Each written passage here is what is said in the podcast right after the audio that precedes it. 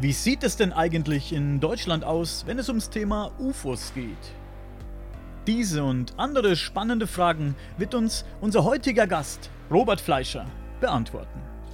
Auf seinen Internetseiten Exopolitik Deutschland und exomagazin.tv befasst sich Robert Fleischer schon seit langer Zeit, neben vielen anderen spannenden Sachen, mit dem UFO-Phänomen. Und auch auf seinem YouTube-Kanal exomagazin.tv lädt er Videos zu diesem und anderen spannenden Themen hoch. Die Homepages von Robert Fleischer sowie seinen YouTube-Kanal haben wir natürlich für euch in der Podcast-Beschreibung verlinkt. Und auch diesen Podcast hier findet ihr natürlich bei YouTube unter Sagenhaft und Sonderbar. Über ein Abo und ein paar Likes würden wir uns tierisch freuen.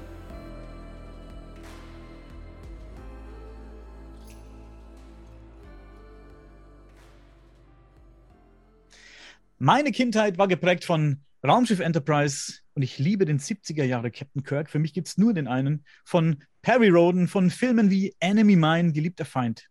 Später dann Filme wie Kontakt 1997, da wird schon ein bisschen tiefer. Ähm, die Alien-Geschichte äh, mit der wunderbaren Jodie Foster. Irgendwann gab es im Dorfladen die Heftserie Rätselhafte Phänomene. Das hat mich dann komplett gepackt, das UFO-Thema durch diese Heftserie. Ich weiß nicht, ob die noch jemand kennt. 3,80 Mark damals im Dorfladen.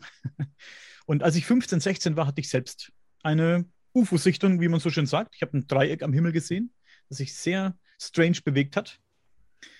Da hat es mich dann ganz gecatcht. Wie war das denn bei dir? War das bei dir, war das bei dir ähnlich? Hast du, hat es bei dir in der Kindheit schon angefangen, in der Jugend, dass du dich für dieses Thema interessiert hast oder kam das viel später? Also als ich Kind war, da gab es nur Pittiplatsch und ähm, Speibel und Turbanek und diese ganzen DDR-Kinderserien, äh, die ähm, äh, also mit Raumschiff Enterprise ungefähr so viel zu tun hatten wie Nassau mit Passau, also nix. Ähm, und äh, in der DDR gab es sehr wenige Berührungsängste, ähm, äh, Berührungspunkte mit UFOs, meine ich, ähm, und äh, aber auch wenige Berührungsängste, glaube ich. Und ähm, man hat darüber einfach gar nicht nachgedacht. Das erste Mal, dass ich als Kind darüber nachgedacht habe, über UFOs, das war eigentlich, als ich im, ähm, im Regal meiner Oma, meiner Großeltern, ähm, eine so eine russische, äh, so ein russisches Monatsmagazin entdeckt habe. Das haben die sich jeden Monat zuschicken lassen auf Deutsch. Also das hieß Sputnik. Mhm. Und äh, da waren immer mal auch so komische Geschichten drin über UFOs oder über Feuerbälle, also Orbs. Ähm, Kugelblitze, wie man sie ja nannte, und dass sie sich auf ganz komische Art und Weise bewegen und, ähm, und die Leute dann teilweise also schlimme Verbrennungen davontragen oder auch komische oder Leute, die einen Schlaganfall hatten oder, oder sowas oder vom Blitz getroffen wurden und danach mit anderen Fähigkeiten aufgewacht sind. Solche Stories standen da drin und das fand ich unglaublich spannend. Ähm, aber das war es dann eigentlich auch. Und ähm, mein Interesse für das ganze Thema hat eigentlich erst so richtig angefangen, als ich, äh, als ich so 16 war. Das war also dann nach der Wiedervereinigung in Deutschland. Ähm, da habe ich Erich von Däniken kennengelernt, den Schweizer Bestseller-Autor mit äh, ähm, Chariots of the Gods, wie hieß das noch, zur Erinnerungen an die Zukunft. Mhm ähm, und äh, diesen ganzen vielen Büchern, die er geschrieben hat über die Theorie, dass die Außerirdischen in grauer Vorzeit schon hier gewesen sind, den Menschen ähm, vielleicht geholfen haben, das eine oder andere Bauwerk zu ähm, errichten und auch auf irgendeine Art und Weise in ihre Entwicklung eingegriffen haben könnten. Und ähm, das fand ich sehr spannend. Ähm, wir sind dann also auch im Kontakt geblieben wir haben uns dann immer mal wieder getroffen, wenn er in meiner Gegend war. Manchmal habe ich ein Hotel besorgt, ähm, bin oftmals dahin gefahren, ähm, wenn er da seinen Vortrag irgendwo hatte. Und, ähm, und dann erinnere ich mich an einen Tag, als wir abends dann äh, noch nach seinem Vortrag in irgendeinem Hotel saßen, in der, in der Lobby oder unten in der Bar. Und, ähm, und da sage ich so, ähm, ja, aber Erich, wenn das alles stimmt, ich glaube, es war sogar beim ersten Treffen in, in, in Chemnitz, sagt er, sag ich so, wenn das alles stimmt, äh, Erich, ja dann, warum kommt es nicht in der Tagesschau? Warum, warum se sehen wir nichts im Fernsehen darüber? Und dann sagt er, ach, die, die, Journalisten, das ist einfach, die können einfach immer nur berichten, was sie denken, was gut ankommt. Und das ist einfach der Zeitgeist. Äh, die, das kriegt das, die trauen sich da nicht ran und so weiter. Aber werd du doch Journalist, mach du das doch. Ähm, fang du doch an, darüber zu berichten und so. Und dann bin ich irgendwie nachdenklich nach Hause gegangen und dann dachte ich mir, ja, das machst du jetzt mal. Und dann habe ich angefangen, habe ich auch wirklich gleich mit 16 angefangen, irgendwelche Praktika zu machen. Mein erstes Journalistenpraktikum war bei Radio Energy. Da bestand meine Aufgabe im Wesentlichen darin, dem äh, also Eintrittskarten fürs Radio Energy Festival mit der Schere selber auszuschneiden und dem immer leicht angetütelten äh, Radiomoderator äh, Red Bull Energy Drink aus dem Edeka zu bringen. Und äh, das habe ich so eine Woche gemacht oder so. Und dann dachte ich mir, nee, ist mir jetzt meine Zeit so schade. Und dann war ich bei der Chemnitzer Morgenpost, ähm, ein Boulevard, äh, Boulevardzeitung, Tageszeitung. Und äh, die haben mich dann wirklich gleich richtig los, richtig reingeschickt. So, also erst ein paar Kurznachrichten geschrieben und so. Und dann haben sie relativ fix gemerkt, dass sie, dass sie mich auch äh, an andere Sachen setzen können. Und dann äh, ging das los. Und dann ähm, war ich relativ zügig. Also ich habe dann wirklich in allen Schulferien, in allen Schulferien, wann immer es irgendwie ging, äh, dort ein Praktikum gemacht, später auch bei anderen Zeitungen. Aber das war dann, das war dann teilweise wirklich skurril, weil ähm, so einmal sagte der Einmal sagte der, der Kameramann, ach, ich habe jetzt keinen Bock zurückzufahren, kannst du nicht fahren? Sag ich, ich bin ja noch gar nicht 18. Ach so, okay. Oder ähm, Interview mit dem Bürgermeister oder so und du sitzt da als 16-Jähriger und stellst dem da so diese Fragen. Das war schon irgendwie. Oder, oder ähm, einmal Sommerloch natürlich, ja. Was berichtet jetzt so eine Lokalzeitung aus der sächsischen Provinz im Sommer, wo nichts los ist? komm, wir denken uns eine Geschichte aus, Morgenpostreporter sowieso macht dies und das, Morgenpostreporter macht das und das. Und die anderen, die diese Serie gemacht haben, die durften immer geile Sachen machen. Die durften Ballon fahren oder die durften, ähm, äh, was weiß ich, Go-Kart fahren oder äh, geile Sachen, ja. Und bei mir haben sie sich ausgedacht, ich soll an so einer Burg im Erzgebirge an der Mauer lang klettern, weil es da so einen Kletterwettbewerb ging, ja. Äh, Kletterwettbewerb gab. Und ähm, Ah, das, hat, das fand ich so nervig damals und ich war auch so schlecht im Klettern. Und ähm, das Problem dabei war auch, dass der, äh, der Kameramann, der brauchte ja irgendwie ein geiles Bild, äh, wie jetzt der Morgenpost-Reporter Robert Fleischer irgendwie sich da den Weg in den, äh, an der Wand nach oben bahnt. Ähm, und das Ding war, ich habe dort einfach immer, ich habe dort ich habe dort keine zehn Sekunden mich halten können und musste, bin wieder runtergefallen und so weiter ähm, da hat der Kameramann gesagt, komm hier, das kriege ich ja besser hin und so. Und habe ich gesagt, dann mache ich ein Foto von dir. Und das ging aber leider nicht. Und dann haben wir, das hat ewig gedauert, bis wir dann irgendwie so ein einigermaßen, irgend so ein Bild hingekriegt haben, was so einigermaßen so aussieht, als würde ich da wirklich dran rumklettern. Und, ähm, und ich habe dann also wirklich einen, einen Scheißartikel drüber geschrieben, ja. Und äh, der wurde dann noch so richtig schlimmer, also noch so richtig noch scheißer redigiert sozusagen. Ja? Also am nächsten Tag schlage ich die Zeitung auf und lese da als ersten, lese da unter der Überschrift Morgenpostreporter Robert Fleischer, ich hing an der Augustusburg, lautete dann der erste Satz, ich verfluche jedes meiner 80 Kilo, die mich bleischwer in die Tiefe ziehen. Und das hatte ich gar nicht geschrieben und ich wog damals auch gar keine 80 Kilo. Und ähm, also man, jetzt wäre ich froh, wenn ich 80 Kilo wiegen würde, weißt du, aber damals war das was anderes. Und ich war stinksauer und habe das nie wieder gemacht. Ja, ja, gut, okay. Also das waren so meine Anfänge als Journalist. Aber ich habe dann, also ich habe dann auch äh, immer wieder versucht, diese Themen äh, unterzubringen, auch später beim Fernsehen und so. Und ähm, es ist mir nie gelungen. Schade. Wir möchten ja heute über das Thema UFO sprechen. Warum ist es denn so wichtig, sich mit dem Thema UFO oder dem UFO-Phänomen auseinanderzusetzen? Warum ist das für dich persönlich auch so ein wichtiges Thema?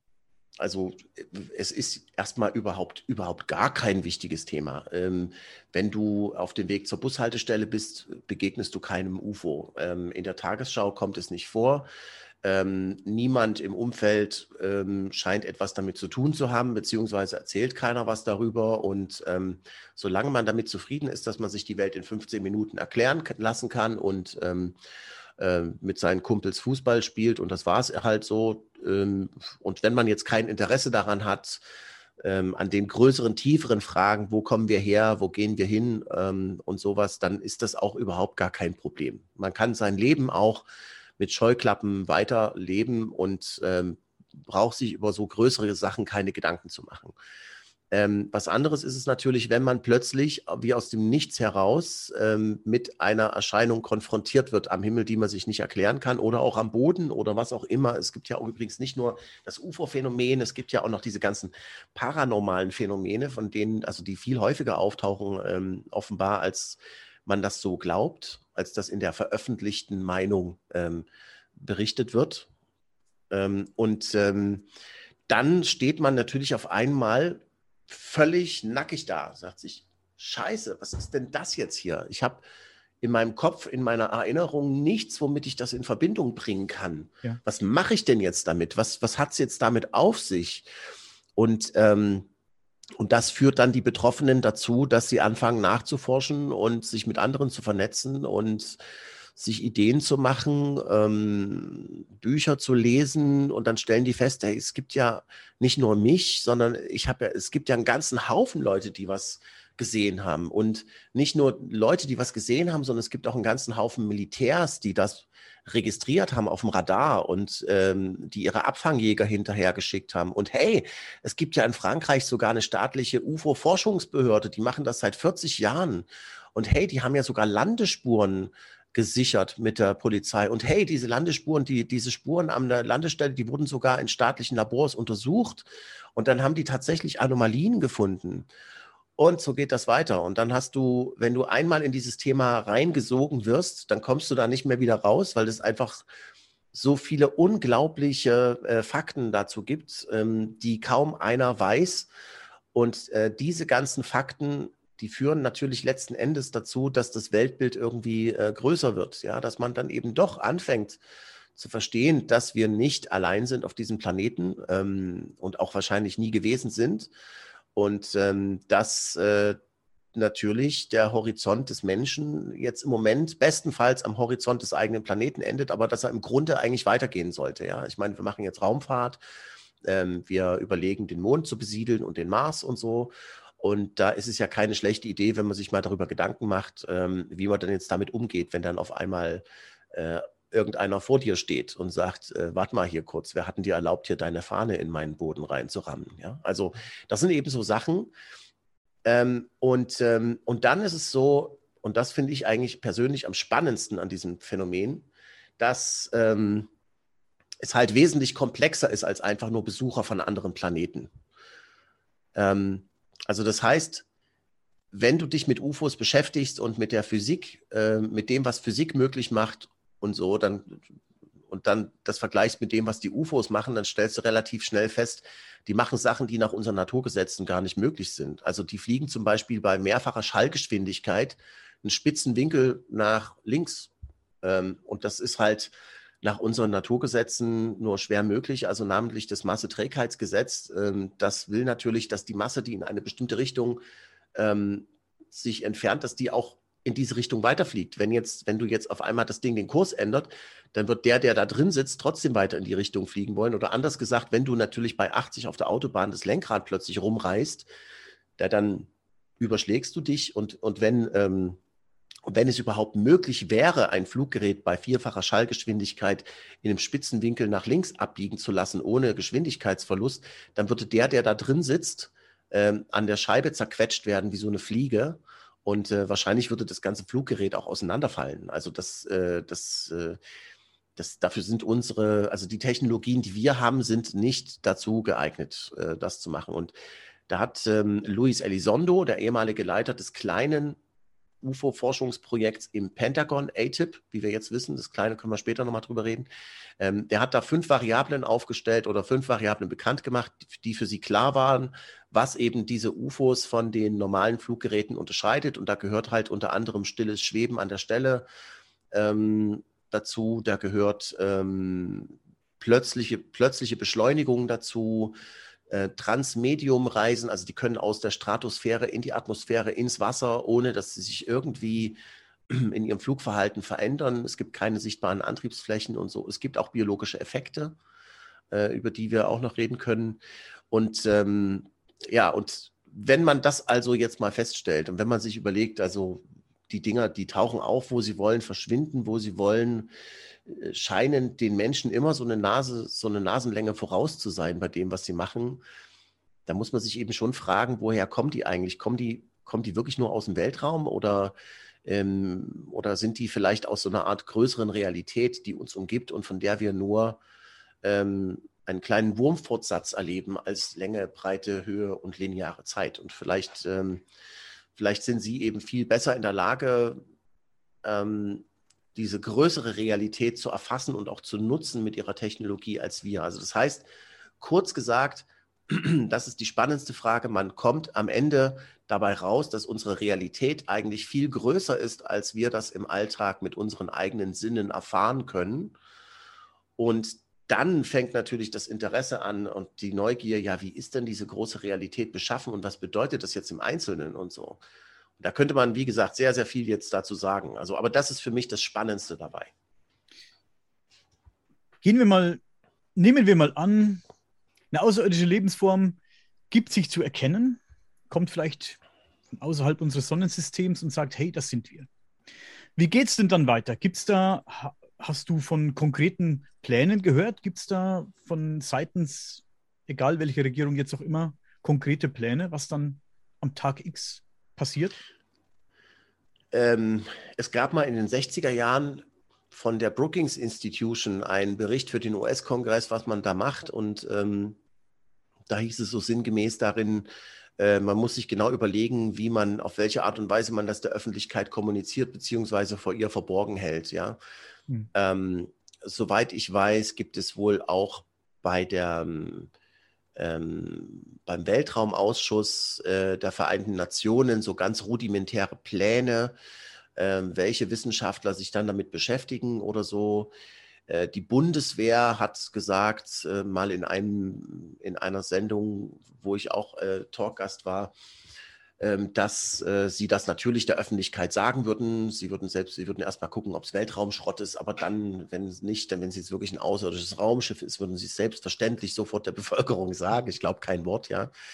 Ähm, und ähm, ja, ich meine, es, es, gibt da so rudimentäre Pläne. Ich habe mal mit jemandem von der Europäischen Raumfahrtagentur geredet, der hat gesagt, es gibt also auch unter die, es gibt auch so ähm, also bei der ESA ist das ein, sagte er, ist das gar kein Thema. Also es wird sich über alles mögliche Gedanken gemacht, zum Beispiel, wer zahlt jetzt für den Schaden, wenn eine Rakete wieder runterkommt oder so.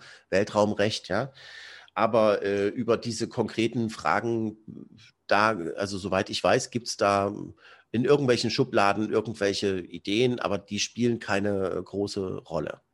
Und ich denke auch äh, übrigens nicht, dass das das Szenario ist. Ich glaube, wir müssen uns mit was anderem auseinandersetzen. Also ich glaube nicht, dass es die Außerirdischen in erster Linie sein müssen. Können es auch sein, aber ich denke, ähm, ich denke, dass das Ganze geht Richtung Multidimensionalität oder sowas. Das ist, äh, ja, das ist auch ein interessanter Ansatz auf jeden Fall. Ich habe genug Science Fiction gesehen, um behaupten zu können, dass, wenn hier mal jemand landet und sich zu erkennen gibt, derjenige vermutlich nichts zu lachen hat. Das ist mein Ansatz. Wie ich kenne ja alle E.T., ne? Gelandet, gestrandet und gejagt. Also, vielleicht bin ich zu pessimistisch, wer weiß. Ähm, du hast mal in einer Bundespressekonferenz nach den deutschen UFO-Akten gefragt. Lachen die heute noch oder hat sich da mittlerweile was geändert? Ja, da darf man ja jetzt nicht mehr rein. Ne? Also ähm, es gab ja vorher den Tag der offenen Tür, den habe ich zweimal genutzt. Äh, einmal alleine und dann mit meinem Kollegen Dirk Pohlmann. Äh, das eine war 2015, das andere 2017 oder ich weiß nicht mehr, 2000 also ich weiß es nicht mehr, jedenfalls äh, im Abstand von zwei, drei Jahren oder so. Und äh, die Reaktion war immer dieselbe. Äh, Steffen Seibert ähm, hat auch beim zweiten Mal wieder mehr oder weniger dieselbe Antwort gegeben. Das Publikum hat wieder zuverlässig gelacht.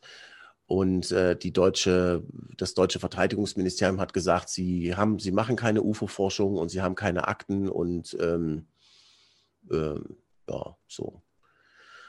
Also und jetzt kann man ja nur noch mit 2G rein in die Bundespressekonferenz, habe ich gehört. Und, ähm, und ob es überhaupt jemals wieder einen Tag der offenen Tür geben wird, ist noch die andere Frage. Also ähm, ich weiß nicht, wie sie, wie sie sich jetzt verhalten. Es wäre natürlich sehr interessant. Ich meine, in den USA ist jetzt gerade ähm, ein Gesetz in der Verabschiedung. Das muss äh, der Präsident Joe Biden nur noch unterzeichnen. Und dann haben die Amerikaner äh, ab dem kommenden Jahr eine eigene UFO-Forschungsbehörde. Die ist äh, beim, äh, die ist so in, im, wo war das? Ähm, Verteidigungsministerium und Geheimdienst dort so in diese Richtung sind die angesiedelt und ähm, die müssen jährlich einen unklassifizierten Bericht an den US-Kongress rausschicken und äh, darüber berichten, was sie rausgekriegt haben. Und das ist ein sehr umfangreiches ähm, Forschungsprogramm, was die sich da, also da geht es auch wirklich um Forschung, um Wissenschaft, äh, was sie sich da vorgenommen haben. Und äh, ich gehe davon aus, dass die UFO-Diskussion sich in den nächsten Jahren ganz gehörig, also noch gehöriger, als es in den letzten drei Jahren schon oder in den letzten vier Jahren schon der Fall war, ähm, noch verändern wird. Also wird sich, ähm, dieses Thema wird jetzt in nächster Zeit so richtig hochkochen, ist meine Prognose. Denke ich auch. Du hast ja gerade richtig gesagt, in den letzten drei, vier Jahren hat sich da ein bisschen was getan. Bis dahin stand das ganze Thema ja meiner Meinung nach wirklich auf der Stelle. Also hat sich ja gar nichts getan, jahrelang. Viele Jahre. Nee, das kann man so nicht sagen. Es hat sich schon viel getan, aber es war, es wurde halt nicht weiter darüber berichtet. Also ähm, ich sag mal, ich habe 2007 angefangen mit Exopolitik und äh, lustigerweise fing auch äh, 2008 äh, im Geheimen das, das UFO-Forschungsprogramm äh, ORCEP in den USA an mhm. und lief, also lief dann parallel zu dem, was so was, äh, was ich hier so gemacht habe, ohne dass ich davon wusste. Man hat es immer nur ähm, so äh, indirekt mitbekommen, dass man sich gefragt hat, warum, warum äh, arbeitet jetzt MUFON auf einmal mit Bob Bigelow zusammen und äh, mit diesem amerikanischen Milliardär, warum werden da die Fälle weitergeleitet dorthin und was hat es damit auf sich und so. Also, dass da irgendwas am Laufen war, das hat man schon mitbekommen, aber das, da musste man schon sehr tief in der Materie drinstecken. Und ähm, ja, und ich meine, die ganzen Länder rings um Deutschland haben, und nicht nur die, die haben ja jetzt auch seit 2008 angefangen, ihre, oder seit 2007 auch angefangen, ihre UFO-Akten, die sie teilweise jahrzehntelang geheim gehalten hatten, zu veröffentlichen. Und äh, den Anfang hat Frankreich gemacht, die ja mit JPON schon die älteste UFO-Forschungsbehörde der Welt haben. Ähm, oder ist es die älteste? Das weiß ich jetzt gar nicht, aber eine der ältesten auf jeden Fall. Ja, und es sind jetzt inzwischen habe ich eine Liste von 26 Ländern, wo äh, UFO-Akten freigegeben worden sind, mit teilweise spektakulären Zwischenfällen beim, beim Militär. Ja, ähm, also es hat sich schon einiges getan und ähm, ähm, es ist auch, ähm, es ist viel hinter den Kulissen passiert. Es haben viele Gespräche stattgefunden und sowas und ähm, viele Kontakte. Es ist eben, es dauert halt ein bisschen, bis sich so der Zeit, bis sich diese ganze Diskussion Bahn bricht und an die, an die veröffentlichte Oberfläche dringt, sozusagen. Ja. Was denkst du denn, warum Deutschland da so hinterher ist? Glaubst du, da gibt es wirklich nichts Interessantes zu berichten von deutscher Seite her oder hat das andere Gründe? Also ich habe mal mit einem sehr hochrangigen ähm, ehemaligen Bundeswehroffizier gesprochen darüber und der sagte, das war eben einfach so, dass ähm, nach dem Zweiten Weltkrieg die Deutschen, also weder der Osten noch der Westen, äh, eine Lufthoheit hatten. Also sie hatten nicht die Gewalt über, ihre, über ihren Luftraum, sondern das waren die alliierten Streitkräfte, die Besatzer sozusagen. Mhm. Und, ähm, und wann immer also irgendwas Komisches passiert ist, ähm, haben die Amerikaner sich darum gekümmert oder die Briten oder so. Und äh, die Deutschen waren immer froh, wenn sie das dann abgeben konnten. Also sie, hatten keine letzten Endes nichts zu sagen im Luftraum und haben deswegen dann auch, waren auch ganz froh eigentlich, dass sie das abgeben konnten und, da, und aus dieser, äh, er meinte, aus dieser Hilflosigkeit oder aus dieser nicht, aus dieser Verantwortungslosigkeit ähm, heraus hat sich so eine Art Resignation bei, ähm, breit gemacht in der deutschen, beim deutschen Militär, dass sie halt sowieso nichts zu sagen haben, sowieso nichts zu melden haben und dass sie es halt immer weitergeben und deswegen haben sie das Thema halt ähm, immer den Alliierten überlassen und, und hätten deshalb also keine eigenen Akten und keine eigenen äh, Sachen. Das ist allerdings nicht ganz richtig, weil äh, also sowohl die Stasi hat sich, soweit man weiß, nur peripher mit UFOs beschäftigt, aber immerhin. Und äh, der Bundesnachrichtendienst hat äh, eine Akte ähm, über ähm, UFO-Sichtungen an der innerdeutschen Grenze in den 80er Jahren. Mhm. Und ähm, Andreas Müller von Grenzwissenschaft aktuell hat übrigens jetzt gerade ein super Buch veröffentlicht, das heißt Deutschlands UFO-Akten. Ähm, den müsstest du auch mal interviewen, wenn du es nicht schon gemacht hast. Der, Wann? der, der, der, weil dieses Buch ähm, enthält wirklich alles, äh, was es an deutschen UFO-Akten gibt. Und das ist ein riesen dicker Wälzer. Ich habe ihn hier im äh, Regal auch irgendwo stehen, aber ich kann den jetzt hier nicht holen. Äh, ist, ist, auf jeden Fall, ist auf jeden Fall ein gutes Buch, weil man sieht, also der BND, ähm, also es, es, gibt, es gibt jede Menge natürlich, es gibt jede Menge Spuren in offiziellen Akten, die zu UFOs führen. Also ich selbst war auch im Auswärtigen Amt, im politischen Archiv und habe dort gegraben und habe dort ähm, Akten zutage gefördert, ähm, die zeigen, wie Deutschland damals im Jahr 1978 verfahren ist, als äh, es einen Vorschlag gab, bei den Vereinten Nationen eine UFO-Behörde auf internationaler Ebene zu gründen und so. Ähm, ja, es, es gibt, äh, der Bundestag hat, also der Bundestag, der wissenschaftliche Dienst des Bundestages hat sich mit UFOs beschäftigt, äh, allerdings nicht von sich heraus, sondern weil ich eine Anfrage gestellt hatte an ähm, Bundestagsabgeordnete und die hat dann den wissenschaftlichen Dienst beauftragt und der hat dann ihr was geschickt und das hat sie dann mir geschickt.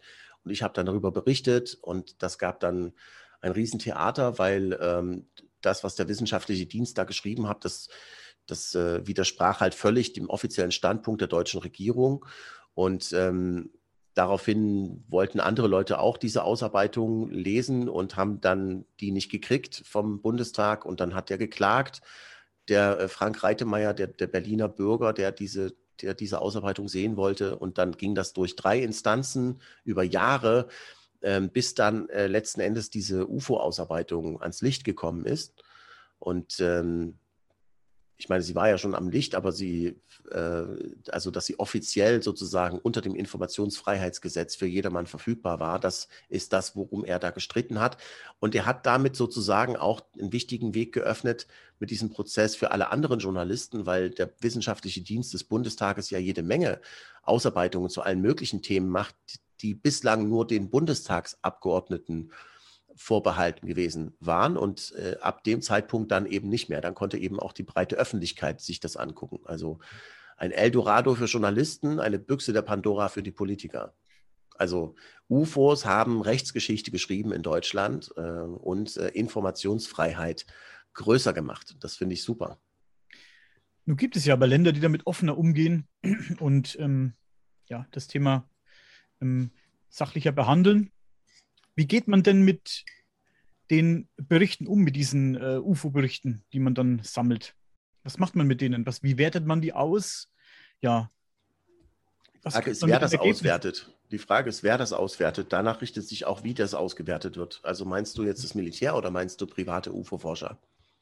Bei privaten UFO-Forschern bin ich mir, ähm, mache ich mir nicht so die Gedanken. Ich meine eher so, ja, von vom Militär oder von staatlicher Seite aus? Was wird mit den Ergebnissen gemacht, die man, den Erkenntnissen gemacht, zu denen man kommt? Werden die einfach archiviert oder wird da auch was draus gemacht? Also man, man kann die Frage nicht pauschal beantworten, weil ähm, vieles davon ist natürlich geheim und, ähm, und äh, jedes Land ist ein bisschen anders damit umgegangen. Also die Franzosen zum Beispiel, ähm, bei denen ist es so, ähm, dass die diese GEPON haben, die, die Studien- und Informationsgruppe äh, für unidentifizierte Luftraumphänomene, so heißt es auf Deutsch. Und ähm, die nehmen von der Gendarmerie ähm, UFO-Sichtungsmeldungen entgegen, aber eben auch aus der breiten Öffentlichkeit. Und die sind aber eine ziemlich kleine zivile Stelle beim französischen Weltraumzentrum. Mhm ähm, Weltraumforschungszentrum.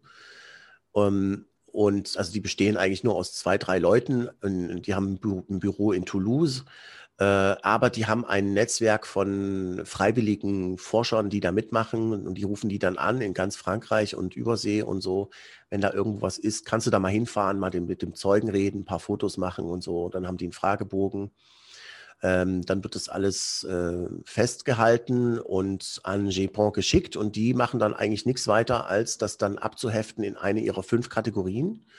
die sie haben. Das erste ist ähm, perfekt identifizierbar, dann äh, mit hoher Wahrscheinlichkeit identifizierbar, ähm, oder sind es vier Kategorien, dann ähm, nicht identifizierbar aus Mangel an Daten und äh, nicht identifizierbar im eigentlichen Sinne, obwohl alle Daten vorlagen. So und ähm, wenn es also kein UFO-Phänomen gäbe, dann dürfte die vierte Kategorie also überhaupt nicht bestückt sein mit irgendwas. Aber da gibt es natürlich eben doch Fälle, unter anderem eben äh, spektakuläre UFO-Landungsfälle, wo die Spuren dann von der Gendarmerie gesichert wurden und so. Das gibt es also wirklich in offiziellen staatlichen UFO-Akten.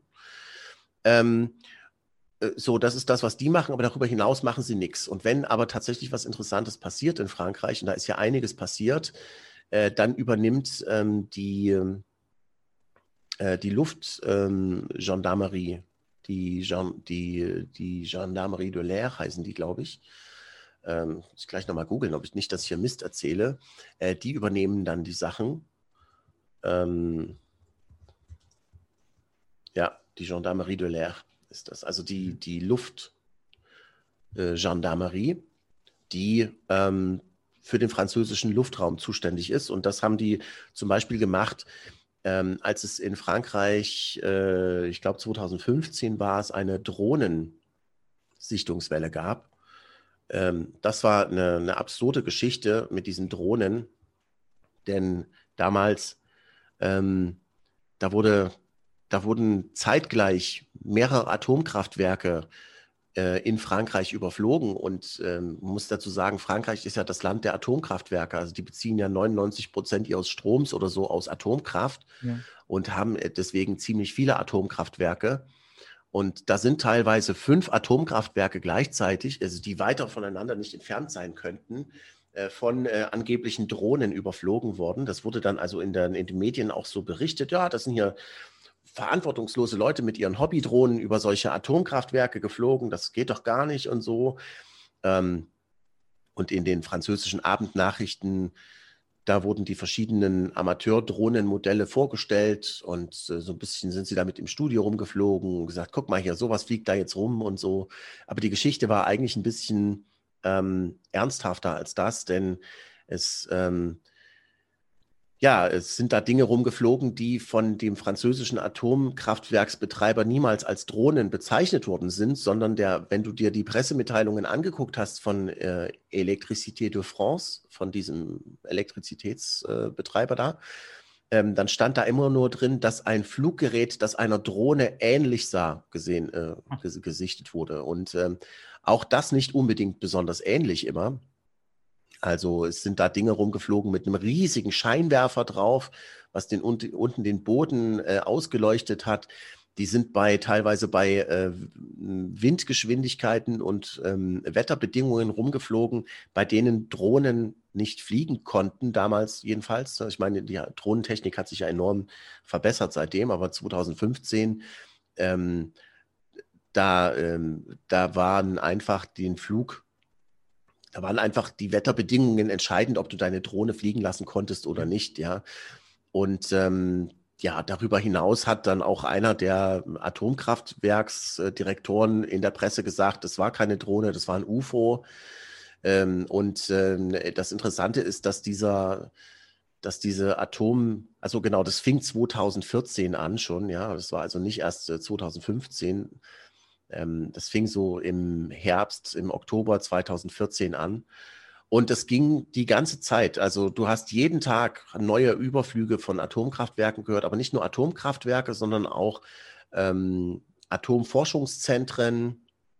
Und was auch besonders interessant war, äh, im Januar 2015 Drohnen über Frankreichs Atomwaffen Basis. Äh, die haben äh, nuklear betriebene Atom-U-Boote, also Atom-U-Boote in der Bretagne. Und äh, dort in, diesem, in dieser sehr ernst gesicherten militärischen Sperrzone sind dort diese Dinger rumgeflogen, als die, als die Atom-U-Boote gerade dabei waren, eine Übung zu machen oder sowas. Und dann nicht nur das, sondern ein bisschen später sind diese angeblichen Drohnen dann auch in einem Vorort von Paris rumgeflogen über einer Anlage, wo lange Antennen standen.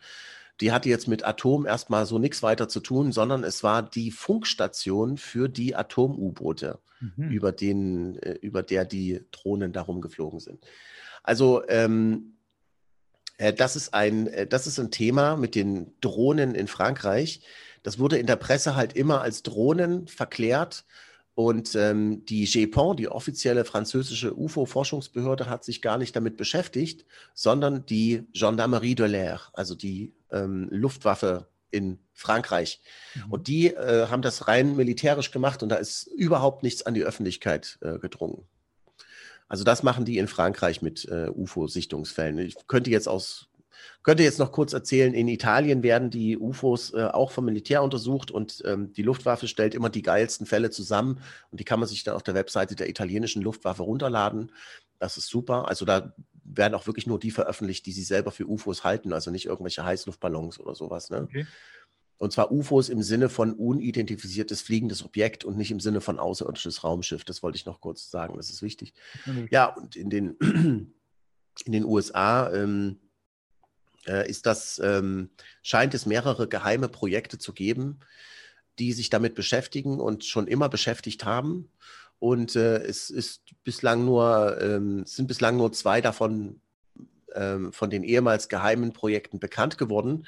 Und darüber hinaus hatten sie auch mal eine wissenschaftliche Untersuchung äh, vor 50 Jahren, äh, die zu dem Schluss gekommen ist, ja, da ist nichts weiter dran und es war nie eine Bedrohung der nationalen Sicherheit und äh, wir brauchen uns nicht weiter damit zu beschäftigen. Und das ganze Gegenteil ist natürlich der Fall. Also ähm, sie haben nie das Interesse verloren. Sie haben auch nach der Einstellung von Project Blue Book, diesem staatlichen UFO-Forschungsprogramm, immer weiter daran geforscht. Es ist immer wieder bekannt geworden. Es hat immer wieder Dokumente gegeben, wo man sieht, ähm, UFO-Zwischenfälle sowohl in den USA als auch außerhalb der USA wurden teilweise bis ins Weiße Haus weitergeleitet. Also äh, das ist ein, ein, Thema, das bislang halt vor allem von den Militärs und von den Geheimdiensten untersucht wird und von ein paar privaten UFO-Forschern auch. Und ähm, die haben aber halt kein Radar auf dem Dachboden. Also es ist dann eben, die können nicht viel machen, als jetzt hinfahren und sagen, erzähl mal, wie, wie ist es denn gewesen? Oder sich ein Foto angucken und sagen, okay, das war eine Spiegelung oder sowas. Ja, aber die wirklich echten, interessanten Zwischenfälle finden in der Nähe von Atomanlagen äh, statt und äh, sind auf militärischem Radar und anderen Sensoren dokumentiert. Mhm. Nun hast du ja schon viele Gespräche mit Augenzeugen geführt, sei es jetzt Militärs oder Privatleute. Wie kritisch bist du denn mit den Aussagen, die du da hörst? Gibt es welche, wo du gleich abwinkst oder hörst du dir generell alles an? Und wie kritisch bewertest du denn diese Aussagen und wertest du die aus?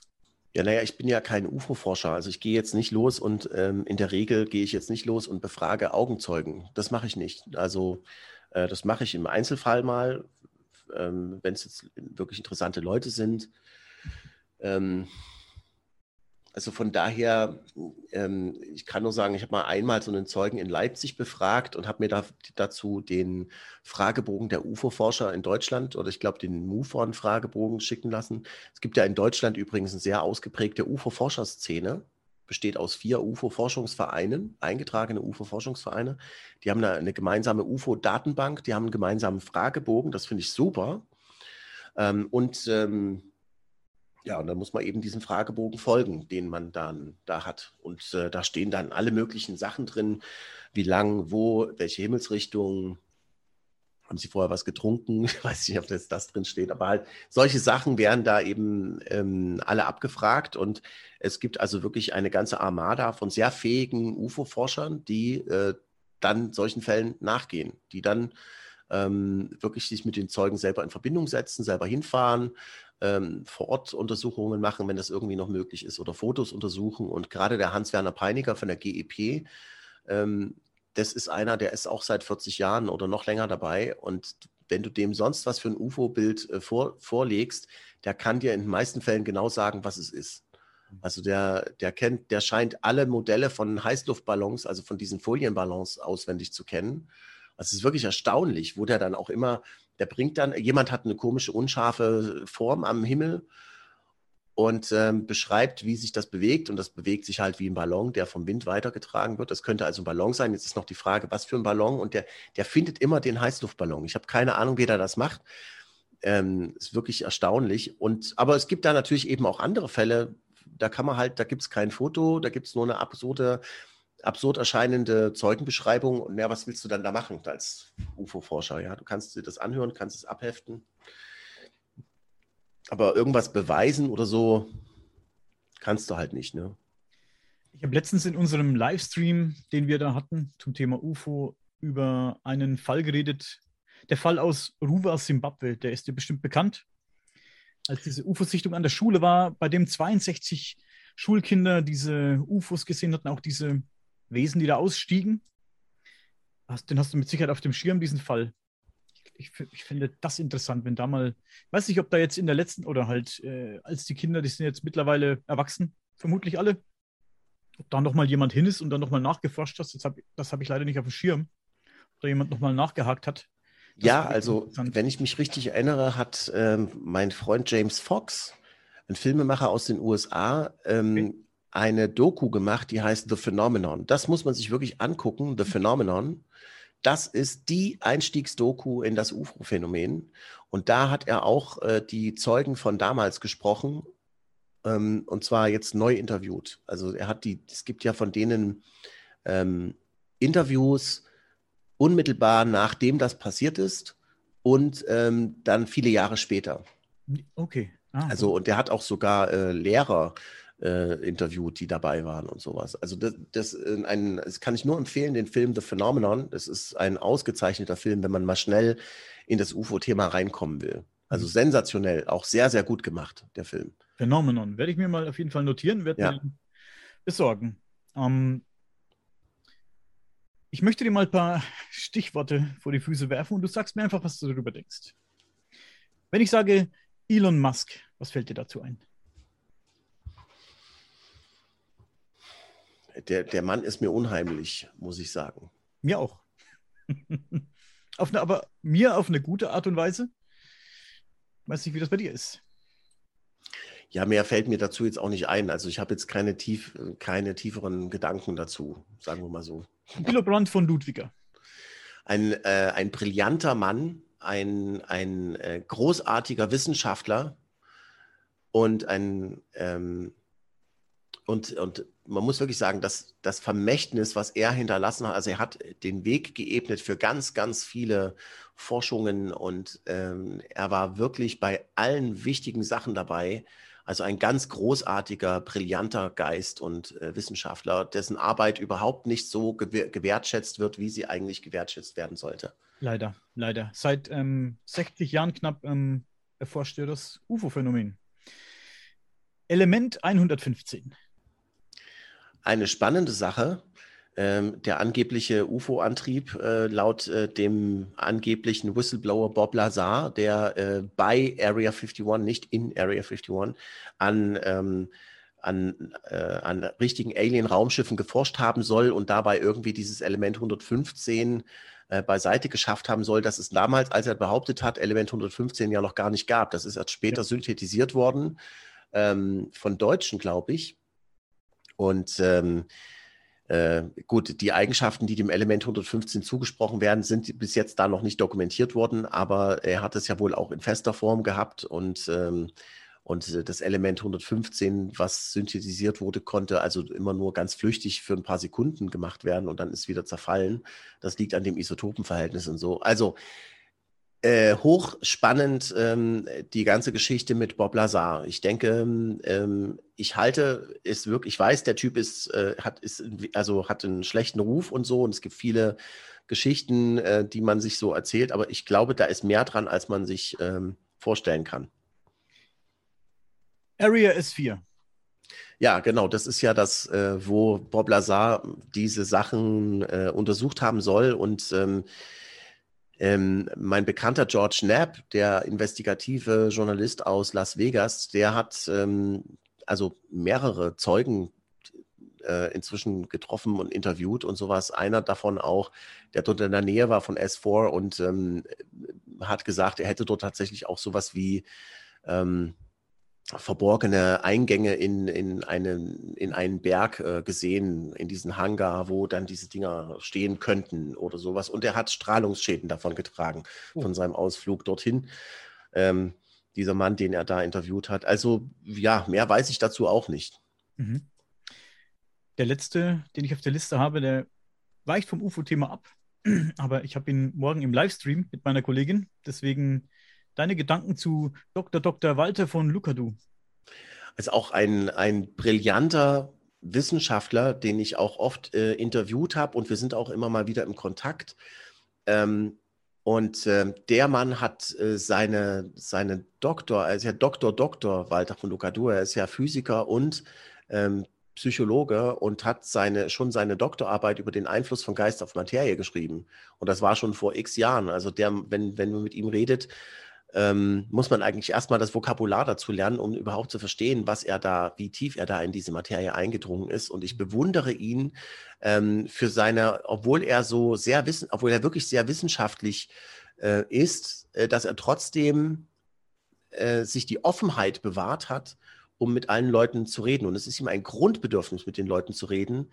Ähm, und erfüllt da wirklich auch eine Lücke. Und es ist, eine, es ist ein Skandal, dass äh, das Kultusministerium von Baden-Württemberg ihm die jahrzehntelange Förderung gestrichen hat und jetzt sogar nach äh, zurückfordert, weil er wirklich eine ganz wichtige Arbeit geleistet hat. Und wie wichtig die Arbeit ist, Leute zu beraten, kompetent zu beraten, die Geistererscheinungen ähm, äh, erlebt haben oder Poltergeist oder Sachen. Und ich meine, das sind ja, das sind ja traumatisierte Menschen, die brauchen Hilfe. Das ist was, damit kannst du nicht einfach zum Psychologen gehen oder so, der weist dich ein, sondern du brauchst einen kompetenten Ansprechpartner. Und ich weiß, sowohl aus den Sachen, die, äh, die er ähm, öffentlich macht, als auch den Sachen, die nicht öffentlich sind, ähm, dass er da einen unglaublich wichtigen und guten Job leistet.